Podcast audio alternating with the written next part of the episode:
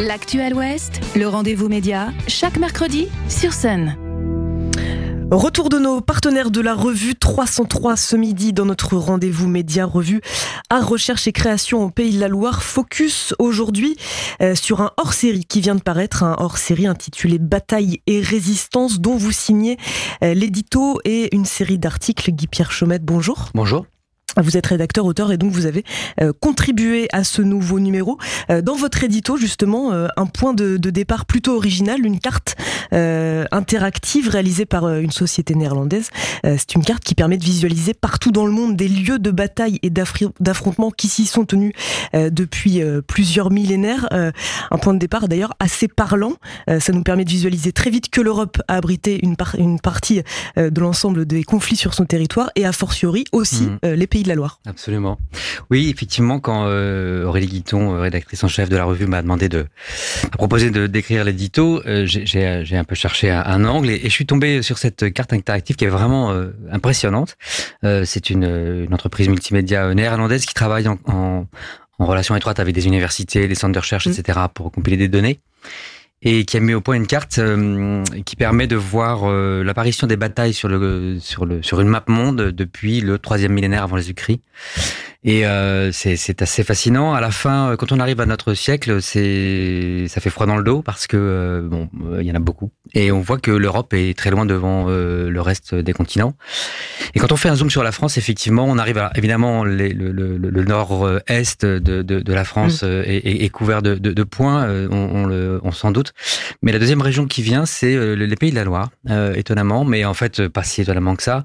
alors les batailles ne sont pas du, au XXe siècle euh, mais euh, majoritairement euh, entre la fin du Moyen Âge et, et le, XVIIIe siècle. On pense évidemment aux guerres de Vendée, mais pas que. Et, et, et, voilà. Et donc j'ai essayé de réfléchir à, à, ce qui, à ce que, à ce que, ce que, ce que ça, ce que ça voulait dire, et, mm. et surtout en termes de paysage, qu'est-ce qu'il en reste quelles traces euh, il peut en rester et qu'est-ce qu'elle, comment on peut les interpréter? Mmh.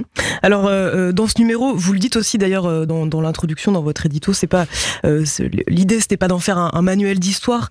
Il y a des récits de batailles marquantes dans ce numéro, mais aussi des portraits, des réflexions justement sur la place des batailles, notamment dans l'imaginaire collectif par exemple, des histoires en marge. c'est le cas par exemple de l'un des articles que vous vous signez, où on va s'intéresser à un haut lieu de la production d'armes en Pays de la Loire, à Indré sur la rive sud euh, de la Loire, euh, entre Nantes et Saint-Nazaire. Quelle place a occupé justement, en deux mots, cette, cette usine dans l'histoire de la Marine nationale tout de même? Une très grande place. Euh, L'histoire de, l'île de Indré est assez assez fascinante. C'est le premier site véritablement industriel de l'estuaire de la Loire. Ses premières traces liées en fait à, l'armement remontent, on pense à la fin du Moyen Âge. On sait, qu'il y, avait un dépôt de bois qui servait à la construction de, qui servait à alimenter les chantiers navals de la côte atlantique. Euh, pour euh, pour euh, pour la défense. Et puis mais si, si pour pour faire vite parce qu'on peut en parler longtemps j'arrive directement à la veille de la Révolution française en fait. Le site devient une production un site de production de, de canons avec un système révolutionnaire qui était en fait un système de forage avec la force de la marée de, de, de la Loire on peut encore en voir des traces et ça j'aime beaucoup raconter quand on se balade dans aux alentours de l'usine d'Anrep qui existe encore puisque ça fait 200 ans qu'elle produit de, de, du matériel pour, euh, mm. pour euh, la marine nationale. Euh, on voit, il y a, y a deux, notamment deux, deux, deux routes, deux digues euh, qui sont en fait les anciennes traces du bassin de marée motrice qui permettait de forer les canons euh, à cette époque-là. Donc on monte, on remonte à loin. Et voilà, il y a eu pendant une cinquantaine d'années ces forages de canons. Il y a quelques milliers de canons qui sont qui sont sortis de là. Et puis après, l'usine a, a, a, évolué, a changé de main énormément, énormément de fois. on a produit des machines à vapeur pour euh, pour les pour les cuirassés, etc. On a euh, pendant les guerres, on a produit euh, l'usine a été reconvertie très rapidement en production d'armement, d'obus mmh. notamment avec une main d'œuvre très féminine. Et puis au XXe siècle, si on prend les années 50-60, l'usine devient productrice de chaudières nucléaires pour notamment l'équipement des sous-marins nucléaires et puis du, du porte-avions Charles de Gaulle aussi, dont les chaudières nucléaires sont, ont été mmh. construites à, à Indré. On peut suivre les traces justement de l'évolution euh, de cette usine dans, dans, cet article. Puis il y a des récits de bataille, je le disais, euh, de sièges même. On revit notamment à l'occasion euh, d'un article, celui de, de Saint-Nazaire par les Alliés à la fin de la Seconde Guerre mondiale. Sur les traces notamment des démineurs et puis de la ligne, de cette fameuse ligne de démarcation. vous signez aussi un article sur ce sujet. Absolument, je dois dire que c'est un article, un sujet que j'avais déjà travaillé pour euh, à l'occasion d'un ouvrage que j'ai écrit sur l'estuaire de la Loire qui s'appelle Dérive, euh, voyage dans l'estuaire de la Loire.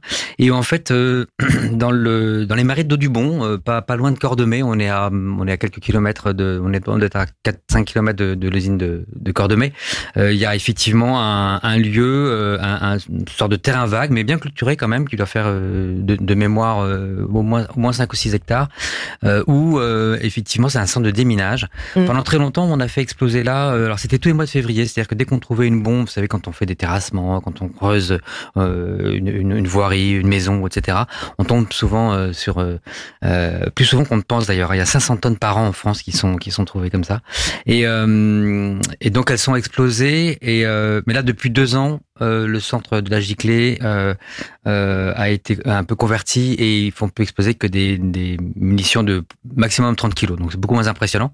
Mais pendant longtemps, il y a eu des, bombes de, très très fort tonnage qui ont, été neutralisées et, et explosées là-bas. Donc ça fait un peu vibrer tous les tous, tous, tous les suaires quand ça pète, mais c'est voilà, j'ai pas eu l'occasion d'en entendre, mais ça va être impressionnant.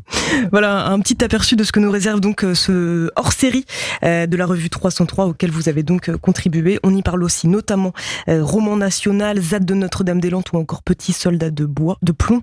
Ça s'appelle Bataille et résistance. Merci Guy Pierre Chaumette.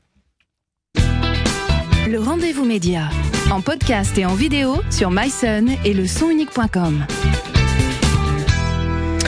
Et on termine cette